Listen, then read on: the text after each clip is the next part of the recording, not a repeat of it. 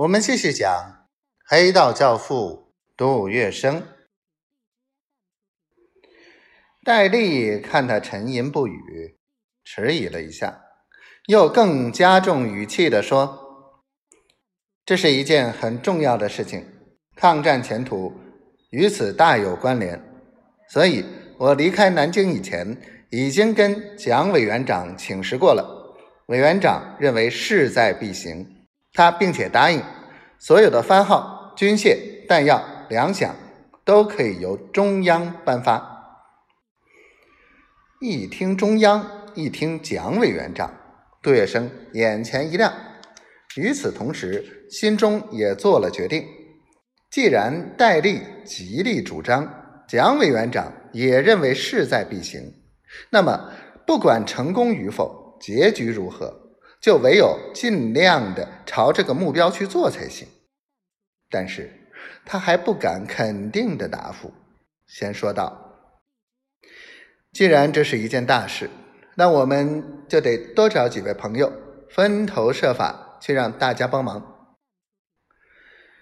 杜先生这个话说的很对，戴笠行动敏捷，答话时便已掏出纸笔，我们彼此商量。开一个筹备者的名单出来，两个人凑在一起，有商有量，不多一会儿便开出了一张洋洋大观的名单。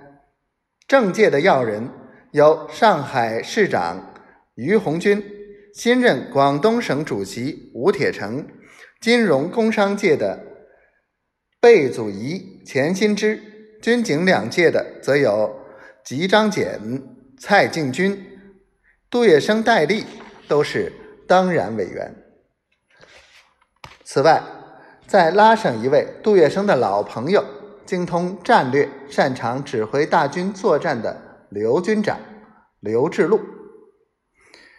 名单拟好了，戴笠很高兴地搓搓手说：“准备的地点暂时就设在三级无线电学校。”三级无线电学校便在法租界拉菲德路，距离杜月笙姚夫人的住处不远。